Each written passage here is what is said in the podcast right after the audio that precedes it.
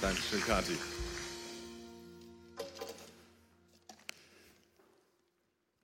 Salz und Licht sein. Unter dem Motto stehen diese Sonntage gerade. Salz und Licht. Salz kannst du anfassen, kannst du fühlen, kannst du schmecken, Licht kannst du sehen. Völlig unterschiedlich eigentlich, aber eins haben beide gemeinsam. Sie verändern ihre Umwelt. Da, wo sie hinkommen, da verändert sich etwas. Und wir gehen gerade diesen, dieser Frage nach in diesen Wochen, wie können wir unsere Umwelt verändern als Christen? Wie können wir unsere Umwelt positiv beeinflussen? Wie geschieht das eigentlich und wozu sollte das eigentlich gut sein? Vor zwei Wochen hat Mario angefangen, hat eine super Predigt gehalten und hat uns herausgefordert mit der Frage, wie sieht es eigentlich um deine Spiritualität aus? Wie geht es eigentlich deiner Beziehung zu Gott? Wie ist der Kontakt zu Gott? Lebt da etwas? Und er hat uns ein paar ganz praktische Tipps mitgegeben, wie wir dieser Beziehung zu Gott wieder neuen Tiefgang verleihen können. Und weshalb ist das wichtig? Weil diese Beziehung zu Gott ist unsere aller, allererste Berufung als Christen. Das ist unsere allererste Berufung, das, wozu wir geschaffen sind, die Beziehung zu Gott zu leben, mit ihm im Kontakt zu sein. So schwer das manchmal fällt, das weiß ich. Aber es ist unsere erste Berufung. Es ist ein unfassbar großes, großartiges Geschenk, dass wir diese Berufung leben können. Und da heraus geschieht dann erst unsere zweite Berufung, nämlich Salz und Licht zu sein. Wenn du kein Christ bist, dann äh, wirst du auch deine Umwelt irgendwie beeinflussen. Vielleicht, du wirst es nicht im Auftrag Gottes tun, aber du wirst auch irgendwie auf irgendeine Art Einfluss nehmen. Aber ich glaube, dass auch für dich diese Predigt ähm, ein Highlight sein kann und will dich einladen zuzuhören. Denn vielleicht stellst du dir diese Frage, boah, warum um Himmels Willen müssen diese Christen immer so viel über ihren Gott reden? Ja, du wirst heute vielleicht eine Antwort bekommen. Vielleicht wird aber auch diese Predigt gerade für dich ermutigend sein. Und dann letzte Woche hat Christoph uns mit reingenommen in eine Geschichte von einer Frau an einem Brunnen, die mit Jesus ins Gespräch kommt und dann angefangen hat, ihre Geschichte zu erzählen. Und Christoph hat uns herausgefordert, aufgefordert, unsere Geschichte zu erzählen und auf diese Art einzuladen zu Jesus. Diese Frau, die hat durch ihre Geschichte das Verhalten eines ganzen Dorfes geändert. Die hat ein ganzes Dorf beeinflusst. Die Menschen haben ihre Siesta gehalten und dann kam die Frau angerannt und ein ganzes Dorf ist zum Brunnen gelaufen. Menschen, die, für die haben wir ein Wort, Menschen, die ganze Gruppen von anderen Menschen beeinflussen, dass die ihr Verhalten ändern, die nennen wir heute Influencer. Also diese Frau war eine Influencerin. Ich bin auch ein Influencer, wusstet ihr das? Ich habe auf Instagram 230 Follower. Okay, Jimmy hat 1800. Benjamin Henrichs, der jetzt für Leipzig spielt und mal hier in der Gemeinde war, der hat 73.000. Die Real Life Guys haben 110.000. Angela Merkel hat 1,5 Millionen. Justin Bieber hat 150 Millionen.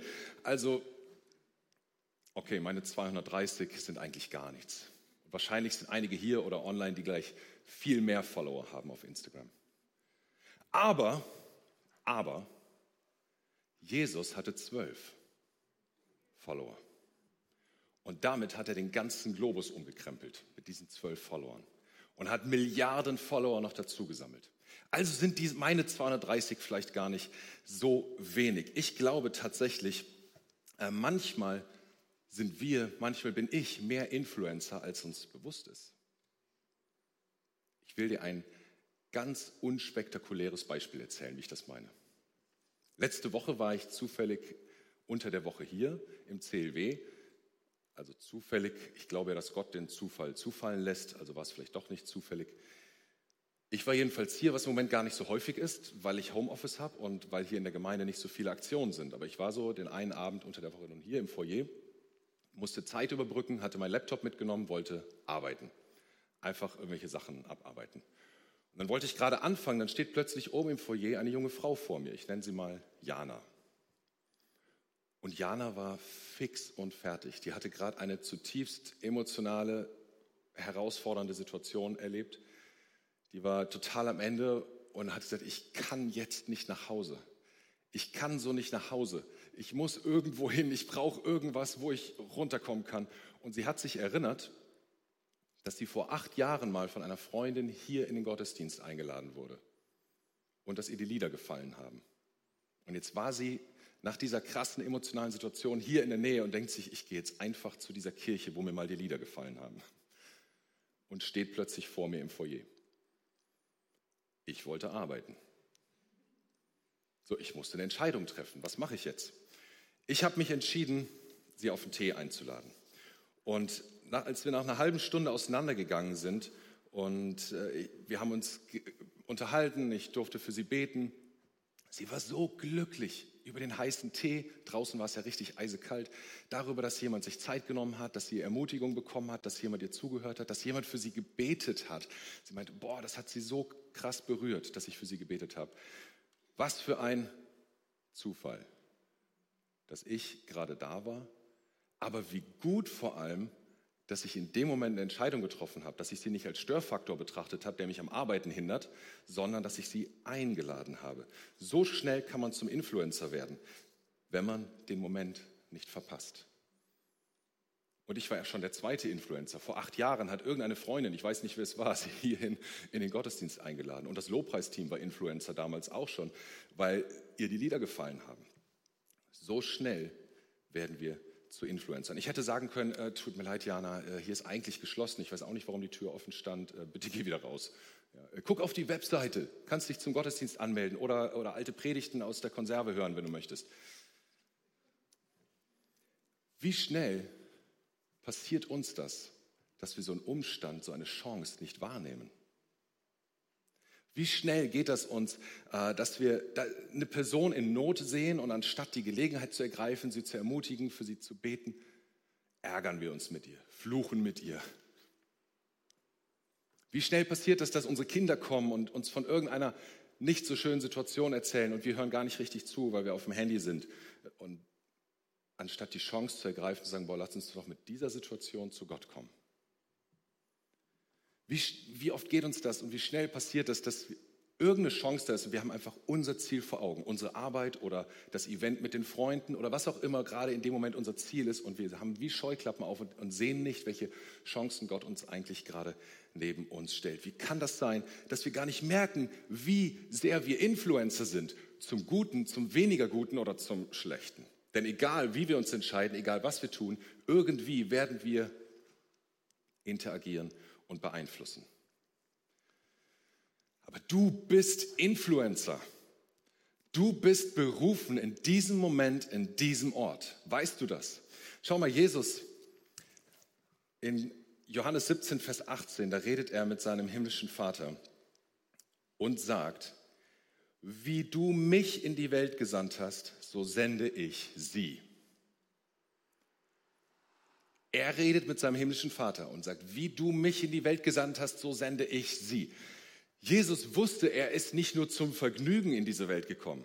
Also wie ich ihn kennengelernt habe, kann er auch Spaß, kann er auch Vergnügen. Aber das war nicht sein Kernauftrag. Sein Kernauftrag war ein ganz ernster, radikaler. Bring Liebe Gottes in diese Welt. Und zwar leibhaftig, zum Anfassen, ganz nah. Das war sein Auftrag. Und mit so einem besonderen Auftrag wurde er gesandt. Und jetzt sagt er, so sende ich sie. Wer ist sie? Seine Follower. Seine Jünger. Du und ich. Wir haben genauso den Auftrag, die Liebe Gottes in diese Welt zu bringen. Du bist berufen in diesem Ort, in diesem Moment. Und doch stellen wir immer wieder fest, dass uns das gar nicht so richtig bewusst ist. Und ohne nachzudenken, schicken wir eine Jana vor die Tür und sagen, tut mir leid, die Tür ist geschlossen. Oder sagen, ah, ich, ich weiß nicht, ob die Leute das überhaupt verstehen, was ich da auf meinem Herzen habe. Oder sagen, ah, ich bin nicht ausgebildet genug, ich bin nicht stark genug, ich bin nicht rhetorisch genug, ich bin nicht überzeugend genug, ich bin nicht sonst irgendwas genug. Aber hier in der Bibel steht gar nichts davon, dass du genug sein musst. Hier steht nur, was du zuallererst brauchst, ist deine Begegnung mit Gott, das, was Mario gesagt hat. Und dann, dass du deine Geschichte weiterträgst, wie Christoph letzte Woche gesagt hat. So wie die Frau am Brunnen. Weißt du, diese Frau, die kam zu dem Brunnen, um Wasser zu schöpfen. und begegnet dann einem wildfremden Mann, der bittet sie um einen Drink. Es entsteht ein Gespräch, irgendwie ein Missverständnis wahrscheinlich über Berge und Altäre. Kannst du alles nachlesen in Johannes 4. Und dann über die Frage, ja, wo und wie begegnet man denn nun Gott wirklich? Bis sie dann plötzlich feststellt, ich begegne ihm gerade, das ist Gott, hier ist der Messias, Gott leibhaftig vor mir und der redet mit mir. Gott spricht mit mir. Und er redet freundlich mit mir. Obwohl ich so eine kaputte Frau bin, redet er respektvoll mit mir. Und auf einmal ist diese Frau eine Berufene. Das muss ihr niemand mehr sagen. Sie handelt instinktiv, sie geht los und trommelt das ganze Dorf zusammen. Hatte sie schon ein Übergabegebet gesprochen? Sowas so, Jesus, ich liebe dich, danke, dass du mich liebst, danke, dass du für meine Sünden gestorben bist, das nehme ich an, ich entscheide mich, du sollst Herr meines Lebens sein, Amen. Glaube, da war noch gar keine Zeit für. Hat sie schon irgendwem vergeben, was ihr angetan wurde? Lesen wir nichts von. Hat sie andere um Vergebung gebeten? Ist noch gar keine Zeit. Hat sie überhaupt irgendetwas in ihrem Leben schon in Ordnung gebracht zu diesem Zeitpunkt? Nein, wir lesen nichts davon. Sie ist einfach Jesus begegnet und ist losgelaufen, hat ihre Geschichte erzählt, hat andere eingeladen, diesem Jesus auch zu begegnen. Wir glauben manchmal immer noch, wir müssen besonders viele Bibelverse auswendig können oder Theologiestudium haben oder besonderes Verständnis oder krasse Wunder erleben oder sowas. Ey, Wunder sind toll, Bibelstudium ist toll, Bibelverse auswendig lernen können ist ein Segen, das eigene Leben in Ordnung bringen ist eine extrem gute Idee. Aber es ist alles keine Bedingung, um Menschen für Jesus einzuladen. Es reicht zu wissen, wo Jesus ist und andere einzuladen, da auch hinzukommen. Letztlich, glaube ich, liegt der Knackpunkt noch ein wenig tiefer. Denken wir noch einmal an diese Frau am Brunnen. Wir müssen ja davon ausgehen, dass sie sich um ihr eigenes Leben geschämt hat. Woher wissen wir das?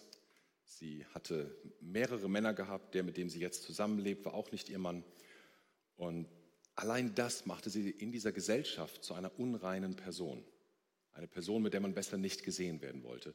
Und so handelt sie auch. Sie kommt in der Mittagszeit an den Brunnen, da wo die anderen schon lange wieder weg sind, weil sie die schwere Arbeit in der äh, Kühle des Morgens erledigt haben. Sie will diese Schmach umgehen, dass die anderen wieder mit dem Finger auf sie zeigen. Er sagte, seht ihr die da? Sie wusste, dass die anderen von ihr denken, dass sie eine Schlampe ist. Aber sie wollte es nicht nochmal hören. Sie schämte sich. Sie wusste, sie genügt den Ansprüchen nicht. Weder den Ansprüchen der anderen noch den eigenen Ansprüchen. Und hatte vielleicht Gedanken, ich werde mein Leben nie in den Griff kriegen. Hätten die anderen mal solche Probleme wie ich, würden die mich vielleicht verstehen. Hoffentlich beachten die anderen mich nicht zu sehr. Dann kann ich den kleinen Rest Würde, der mir geblieben ist, noch behalten. Aber nach diesem Gespräch mit Jesus war sie völlig umgekrempelt. Sie war plötzlich eine, eine ganz, ganz andere Frau. Sie lief aktiv auf die Menschen zu, vor denen sie sich vorher versteckte. Und das müssen wir mal überlegen, obwohl Jesus sie auf die Sünde in ihrem Leben aufmerksam gemacht hat. Er hat sie angesprochen in dem allerersten Gespräch. Ich meine, das ist mal eine Ansage. Aber er hat das auf so eine annehmende und so wertschätzende Art gemacht, dass sie sich wieder sicher und angenommen fühlte. Und dass sie wieder die Kraft hatte, auf andere zuzugehen. Hier ist ein Mann, der entgegen aller Konventionen, aller gesellschaftlicher Konventionen mit ihr spricht und ihr dadurch neue Wertschätzung, neue würde verleiht. Was für ein bedeutsames Treffen. Was ist jetzt anders? Weshalb konnte diese Frau jetzt so ähm, auf die Dorfbewohner zugehen? Was, was haben die Dorfbewohner an ihr gespürt, dass sie dieser Einladung nachgegangen sind, dieser Frau gefolgt sind zu Jesus hin? Mit ihr ist etwas passiert. Ich glaube, da hat so ein innerer Prozess angefangen in ihr, in dem Moment, wo Jesus mit ihr geredet hat. Meine Interpretation ist, sie hat angefangen, Gottes Blick auf ihr Leben zu sehen. und anzunehmen. Sie hat begonnen, innerlich heil zu werden. Was meine ich damit?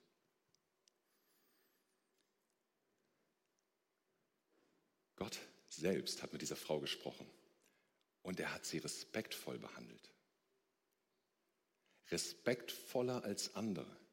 Respektvoller sogar als sie selbst sich behandelt, denn sie hat sich ja versteckt, sie hat sich geschämt, sie hat sich klein gemacht, sie hat sich abgesondert und gehofft, dass bloß nicht wieder offenbar werden würde vor anderen, was sie für eine schlechte Person ist. Also die hat sie die anderen gemieden. Sie vermied es, gesehen zu werden, sich zu zeigen, wer sie wirklich ist, weil sie fürchtete, wieder neu verurteilt zu werden. Und Jesus ist so anders. Jesus geht zu ihrem Versteck. Er begegnet ihr. Er sucht sie. Und hier bekommt sie einen neuen Blick auf ihr Leben nämlich den Blick Gottes. Jesu Blick auf ihr Leben. Und das ist eine dieser ganz krassen, besonderen Veränderungen, die Gott, die Jesus tun möchte. Nicht nur bei ihr, sondern bei dir, bei uns. Als Jesus mal gefragt wurde, was das ähm, aller, allerwichtigste Gebot sei, das aller, allergrößte, allerwichtigste, woran man sich auf jeden Fall halten muss, da antwortete er, und das kannst du nachlesen in Matthäus 22 ab Vers 37. Du sollst den Herrn, deinen Gott lieben, von ganzem Herzen, mit ganzer Seele, mit all deinen Gedanken. Das ist das erste und wichtigste Gebot. Ein weiteres ist genauso wichtig. Liebe deinen Nächsten wie dich selbst. Also drei Liebesgebote. Ja, liebe Gott von ganzem Herzen, mit ganzem Verstand und so weiter. Liebe Gott, das ist, wo Mario drüber gesprochen hat vor zwei Wochen. Liebe deinen Nächsten. Ja, erzähl ihm deine Geschichte mit Jesus, wie Christoph gesagt hat. Und dann liebe dich selbst. Gott möchte durch dich deinen Nächsten erreichen. Aber wenn du, wie, wie soll das gehen, wenn, wenn du immer noch glaubst, ich kann's nicht und ich bin klein und ich bin nicht wertvoll und ich bin schuldig und ich schäme mich und ich muss mich verstecken. Ja, Gott kann. Gott kann an meinem und deinem kaputten Herz vorbei deine Nächsten erreichen, sonst gäbe es Kirche heute nicht. Aber viel lieber möchte er es tun mit seinem Blick in dir auf dich. Viel lieber hat er, dass du seinen Blick auf dich selber hast, dass du dich selber lieben und annehmen kannst, weil dann kann er viel besser durch dich zu deinem Nächsten hinwirken. Warum ist das so? Weißt du, wenn wir diesen Blick Gottes auf unser Leben nicht haben, dann handeln wir aus einem Defizit heraus. Und was dann passiert ist, dass wir ja im Wesentlichen zwei Reaktionen zeigen. Die eine ist, wir machen uns groß. Achtung Kamera, ich steige nach oben. Wir machen uns groß und äh, gucken auf den anderen runter und sagen, ah, guck mal da unten, die Kleinen oder die Schlechten oder die Kaputten oder wie auch immer. Wir zeigen mit dem Finger auf die anderen. Oder wir machen uns ganz klein. Wir schämen uns, wir verstecken uns. Oder manchmal machen wir beides und springen immer hoch und wieder runter und wieder hoch und wieder runter und zeigen einmal auf die Fehler der anderen und dann verstecken wir uns wieder und machen uns klein und, und glauben nicht an uns selber und all das. Das sind Muster, die in jedem von uns da sind. Nur welche Chance hat Gott, wenn wir dieses Muster leben und es uns vielleicht noch nicht einmal bewusst ist, dadurch den Nächsten zu erreichen, wenn wir uns so wenig selber lieben. Nochmal, ja, Gott kann das. Gott kann an unserem Stolz und an unserem Minderwert vorbei. Aber viel lieber möchte er, dass du seinen Blick hast auf dich. Schau mal, er fand dich so wertvoll, so besonders, dass er bereit war, das zu tun, was wir in ein paar Wochen feiern, nämlich dass er der Gott ist, alle göttlichen Privilegien für eine Weile aufgibt und als ein Baby in einem dreckigen Stall geboren wird. Was für eine Sauerei. Ich bin froh, dass wir ins Krankenhaus konnten bei der Geburt unserer Kinder. Ein Stall, ich meine, wie dreckig und, und stinkend und so weiter. Das tut Gott sich an, weil er dich so krass geliebt hat und am Ende so krass, dass er sein Leben gibt. Weißt du, wenn Gott dich so krass liebt, was glaubst du, wie du dich lieben darfst? Selbst jetzt, wo du dein Leben noch nicht komplett in Ordnung gebracht hast. Selbst jetzt, wo noch nicht alles bereinigt ist in deinem Leben. Ja, Lebensbereinigung, Leben in Ordnung bringen. Bitte nochmal, versteht mich richtig, eine extrem gute Idee. Aber ebenso wichtig ist, was Paulus schreibt an die Römer in Römer 5, Vers 8. Gott dagegen beweist uns seine große Liebe dadurch, dass er Christus sandte, damit dieser für uns sterben sollte, als wir noch Sünder waren. Gott beweist seine Liebe wie? Seine große Liebe wie? Indem er sein Leben gab, als wir noch Sünder waren. Als sie noch Sünderin war, begegnete Jesus dieser Frau am Brunnen. Er verschwieg auch ihre Sünde nicht. Er kehrte die nicht unter den Teppich, aber er respektierte die Frau. Er gab ihr Würde, indem er mit ihr sprach. Er ehrte sie, indem er bereit war, ihren Dienst anzunehmen. Er bat sie um Wasser. Und dasselbe möchte er mit dir tun. Er möchte dir Würde verleihen, indem er mit dir ins Gespräch kommt. Er möchte dich ehren, indem er sich von dir dienen lässt. Gott, der Allmächtige, lässt sich von uns dienen und als Einladung an uns, nicht als Sklaven, die wir dann sein müssen. Wow. Und das Gute ist, wenn wir diesen Blick Gottes auf uns wirklich zutiefst annehmen können und leben können, dann verändert sich etwas. Wir handeln dann nicht nur aus diesem Defizit heraus, sondern wir können dann den anderen viel authentischer lieben. Wir können den Nächsten viel ehrlicher lieben. Wir müssen ihn nicht mehr gebrauchen, um uns an ihm irgendwie hochzuziehen oder um den anderen für unser Wohlbefinden verantwortlich zu machen. Wir brauchen den anderen nicht mehr gebrauchen, sondern dann, wenn wir aus diesem Blick Gottes in unserem Leben handeln, dann können wir Salz sein, einen Geschmack in unsere Umgebung bringen, einen echten, guten Wohlgeschmack. Dann können wir Licht sein, ein warmes, wärmendes, erhellendes Licht geben so wie diese Frau am Brunnen können wir dann authentisch einladen zu Jesus und zwar hier und jetzt, denn du bist berufen in diesem Moment und an diesem Ort. Ist dir das bewusst? Du bist berufen und das gilt immer, nicht nur heute Morgen hier, sondern auch wenn du nach Hause gehst, wenn du auf die Arbeit gehst. Du bist berufen in diesem Moment, an diesem Ort und viel mehr braucht es nicht. Doch, eins braucht es noch. Deine Bereitschaft deine Bereitschaft. Das bedeutet, dass du dir bewusst bist, ich bin Salz und Licht. Paulus benutzt da so eine ganz tolle Illustration in seinem Brief an die Christen in Ephesus, in Epheser 6 ab Vers 15, kannst du das nachlesen. Da beschreibt er einen Soldaten und seine Ausrüstung und ein Detail dieser Ausrüstung sind die Schuhe. Die Schuhe der Bereitschaft des Evangeliums. In manchen Übersetzungen steht dann die Schuhe der Bereitschaft zur Verkündigung des Evangeliums. Aber das ist nur eine Interpretation. Wörtlich steht in diesem Text die Schuhe der Bereitschaft des Evangeliums. Bereit, allzeit bereit, sagen die Rangers. Das ist ihr Motto. Das gefällt mir richtig gut, dieses Ranger-Motto. Und der Friedrich, der gerade eben hier war, äh, unser neuer Stammleiter, der hat mir ein paar Schuhe mitgebracht.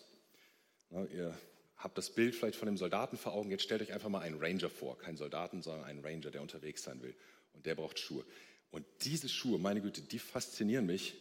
Ähm, ich bin schier von meinem Stuhl gefallen, als der Friedrich mir davon erzählt hat. Diese Schuhe, die hat schon sein Vater getragen. Sogar sein Großvater. Sein Urgroßvater hat diese Schuhe getragen und heute trägt Friedrich sie. Ich finde das unglaublich. Das, ist das Made in Germany? Ich weiß gar nicht, was da drauf, aber auf jeden Fall, das ist mal Qualität. Aber nicht nur Qualität, überhaupt. Hier wurde etwas weitergegeben von Generation zu Generation. Das ist, glaube ich, was mich hier fasziniert an diesen Schuhen. Dass heute Friedrich als Stammleiter, wenn er irgendwo in den Bergen unterwegs ist, diese Schuhe trägt. Das finde ich genial. So die Rangers, wenn die auf Fahrt sind, die brauchen gutes Schuhwerk, ja, damit sie auf Sand, auf Moos, auf Stöcke, auf Steine, auf Felsen treten können, brauchen sie die richtigen Schuhe. Zuerst müssen sie innerlich gestärkt sein, ja, also gut geschlafen, gut gegessen und so weiter. Ganz wichtig, so wie wir auch innerlich gestärkt sein müssen, Gottes Blick auf uns haben müssen. Und dann ziehen sie diese Schuhe an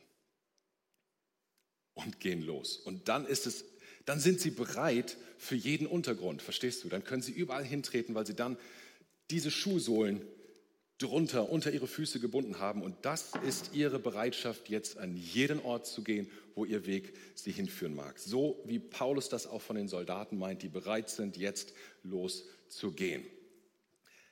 Und diese Bereitschaft, die sollen wir anziehen, diese Bereitschaft des Evangeliums.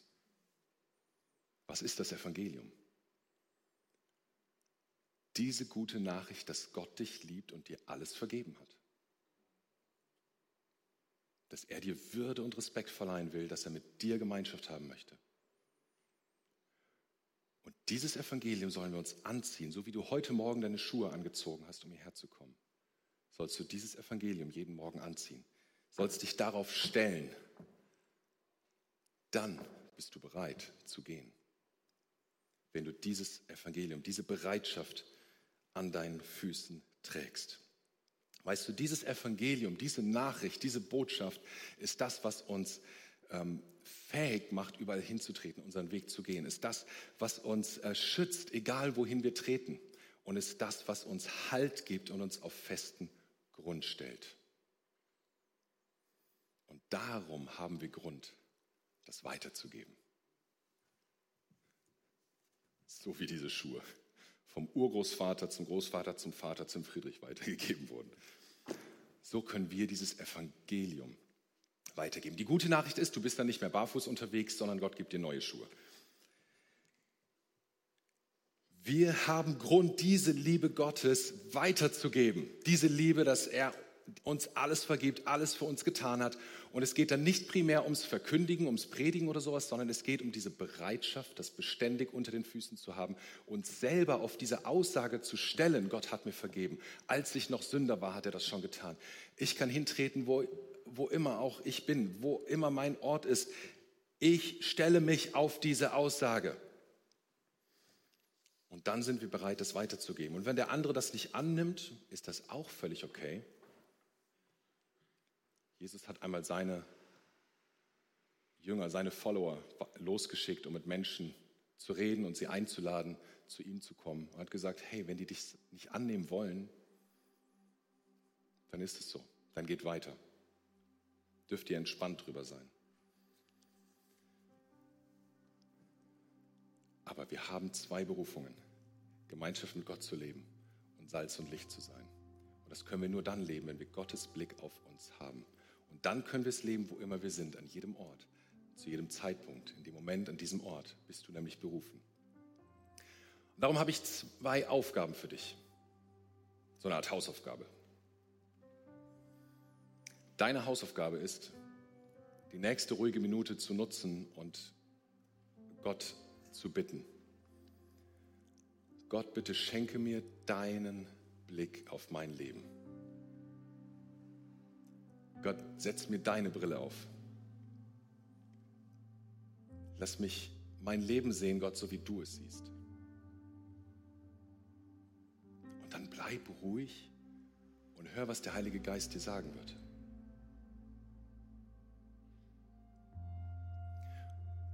Die zweite Hausaufgabe.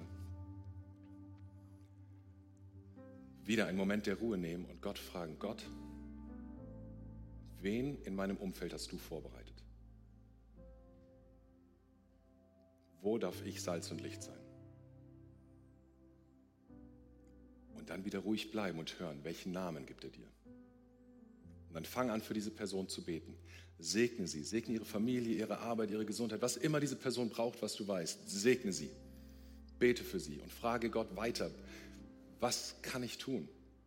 Soll ich einfach erstmal weiter beten oder kann ich sie vielleicht einladen? Vielleicht kannst du sie sogar einladen, Heiligabend mit dir gemeinsam über diese Liebe Gottes nachzudenken, den Gottesdienst gemeinsam zu feiern. Was auch immer dann deine konkrete Aktion sein wird, es fängt damit an, dass du Gott bittest, Herr, wie siehst du mein Leben? Lass mich das erkennen. Und dass du sagst, Gott, wer ist in meinem Umfeld, für wen soll ich beten? Und wenn du diese Woche über deine Schuhe morgens anziehst, dann will ich, dass du an diese Predigt denkst. An diese Schuhe von Friedrichs Urgroßvater. dass du an diese Predigt denkst und sagst, jawohl, ich ziehe diese Schuhe an, ich bin bereit. Nicht nur physisch hier mich auf den nassen, kalten Asphalt draußen zu stellen, sondern ich bin bereit innerlich, weil ich eigentlich nicht nur auf dieser Schuhsohle stehe, sondern ich bin bereit, weil ich auf dem Evangelium stehe. Weil ich auf dieser guten Nachricht, dass Gott mich liebt, mir alles vergeben hat, stehe. Weil ich darauf stehe, dass er mein Leben sieht und mich liebt und mir vergibt. Und dann bist du bereit, Salz und Licht zu sein in dem Moment, an dem Ort. Stell dir vor, was dann passiert, wenn wir das diese Woche machen. Und darüber hinaus. Stell dir vor, wie wir unser Umfeld verändern, nicht nur in der Gemeinde, in den Kleingruppen, in den Familien, sondern vielleicht darüber hinaus, wenn wir auf diese authentische Art, auf diese gesunde Art Menschen einladen können, Jesus kennenzulernen. Was davon uns rüberschwappen wird. Denn du bist Kirche und Kirche ist für andere da. Du bist Kirche und Kirche ist für andere da. Was kann dann passieren, wenn wir das wirklich leben, wenn wir das wirklich annehmen und Gelegenheiten nutzen, so wie Friedrich bei dem Mädchen, was äh, dort im Teamtreff war und eine Bibel wollte. So wie ich bei der Jana, die im, im, ins Foyer äh, reinplatzte und sich gefreut hat, dass ich mit ihr bete. So wie der Bürgermeister, von dem ich dann äh, mal gehört habe, nicht hier in Bonn, eine andere Stadt, Bürgermeister, der zu einem befreundeten Pastor hingekommen ist und sagte, ich brauche Hilfe, ich brauche Coaching, ich muss mein Leben wieder in den Griff kriegen. Was für ein Segen, wenn ein Pastor so in die Politik hineinwirken kann und ein Bürgermeister sein Leben wieder in den Griff kriegen möchte. Was ist das für ein Segen für die Stadt, die dann entsteht? Ist das nicht genial? Überleg dir, wo bist du, an welchem Ort bist du? Bist du in den Medien? Kannst du positiv in den Medien über das berichten, was Gott tut, über Kirchen, über was auch immer, über das, was Kirchen vorhaben? Bist du irgendwo in der Bildung? Bist du in der Schule als Lehrer oder als Schüler? Wie kannst du in deinem Bereich Salz und Licht sein und das weitergeben, was Gott dir gegeben hat? Wir haben so viele Leute aus der Medizin hier, teilweise aus der Forschung sogar. Wie kannst du in dem Bereich nach guten, ethischen, christlichen Grundsätzen handeln? Wie kannst du Liebe Gottes zu deinen Arbeitskollegen weitergeben? Stell dir vor, was, wie genial das ist, wenn wir, jeder an seinem Ort, in dem Moment, wo er oder sie ist, Salz und Licht sind. Und dazu will ich dich herausfordern, sei ein Geschmack, sei ein Licht, wo immer du hingehst. Das ist meine Aufforderung an dich.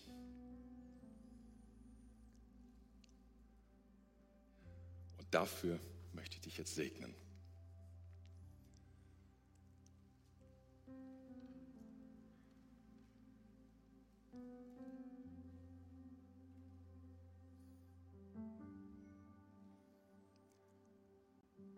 Vater im Himmel, viel zu oft ist uns gar nicht in der Tiefe bewusst, wie sehr du uns liebst, weil wir so oft uns verstecken, sogar vor uns selber und uns selber noch nicht mehr richtig bewusst ist, wie sehr wir dich brauchen.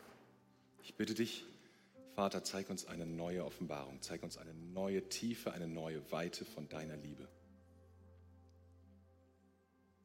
Schenk uns deinen Blick auf unser Leben.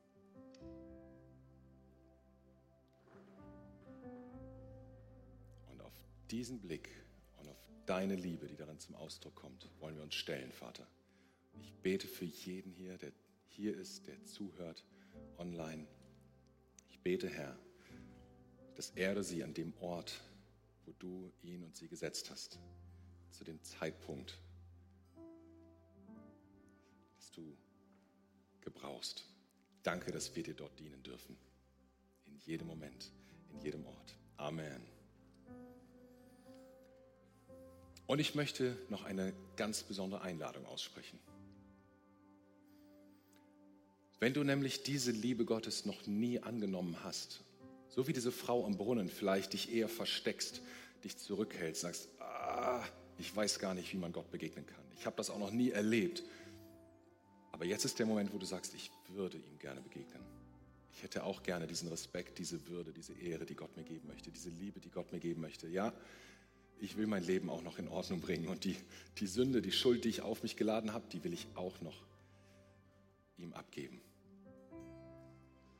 zuallererst mal seine Liebe annehmen. Wenn du das möchtest, dann lade ich dich ein, dieses Gebet, was ich gleich spreche, einfach nachzubeten und dich dann aber direkt danach zu melden bei uns.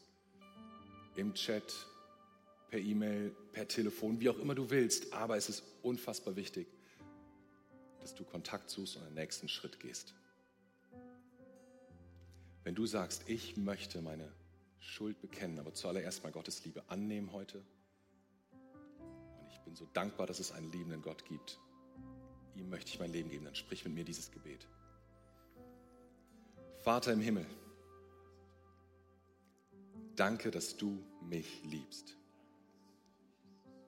Danke, dass du dich für mich entschieden hast. Herr Jesus Christus, du bist für mich gestorben und auferstanden.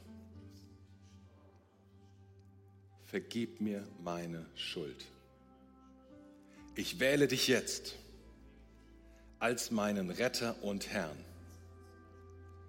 Dir will ich folgen. Amen. Amen. Wenn du dieses Gebet zum ersten Mal gesprochen hast, es ist das beste Gebet und die beste Entscheidung in deinem ganzen Leben. Mach das fest. Komm mit uns in Kontakt. Wir würden uns freuen, so sehr noch dich zu segnen und mit dir zu sprechen. Einen gesegneten Sonntag und allzeit bereit.